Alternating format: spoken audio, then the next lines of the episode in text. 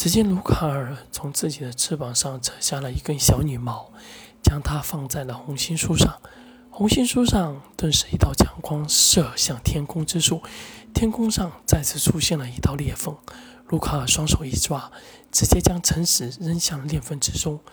诚实看着李龙琴越来越远，心里无比的痛楚涌向全身。而在这种情况之下，他却什么也做不了。他咬着牙告诉自己。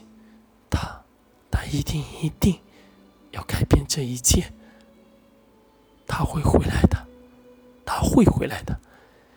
进入裂缝的之中的那一刻，陈实看到卢卡尔的结界已破，加入了战局之中，而远方一群密密麻麻的天使大军，也在不断加入战群之中。一场真正的天使混战。陈实有些冷笑。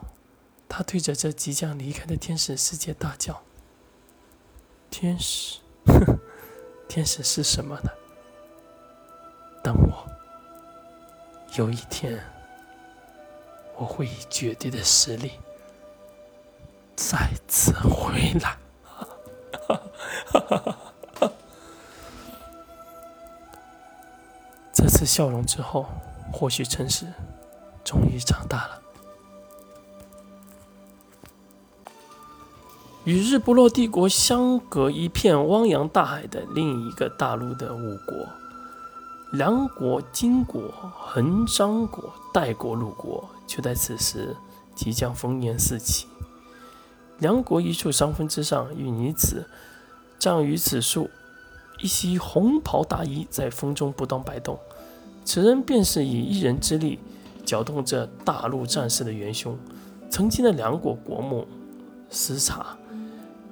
只见一名白发老者，老者缓缓地走向视察处，对视察拱了拱手：“尊主，你你要的信息来了。念，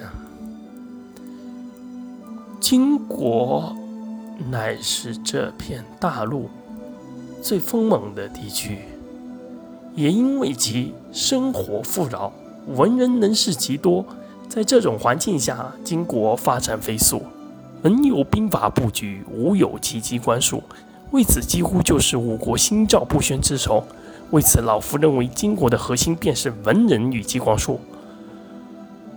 代国地处北部荒原地区，因受地势和环境影响，国民稀少。可就在如此情况之下，代国国君还开启了秘法。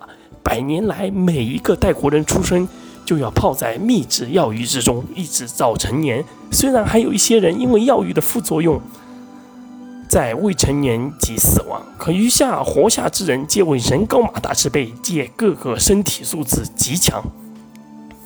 更因秘制药浴的关系，一般攻击力的刀剑甚至难以伤及他们身上的皮毛，一一战时让人闻风丧胆。虽人数稀少，皆个个为战士中的战士。老夫认为，代国的核心便在于秘药之药。老者顿了顿，继续言道：“鲁国生于山石、海石的炎热地区，因为发现了大自然的奥秘，而得到了某种矿物和粉末。矿物铸造铠甲，不说无坚不摧，也绝非一般武器可破。”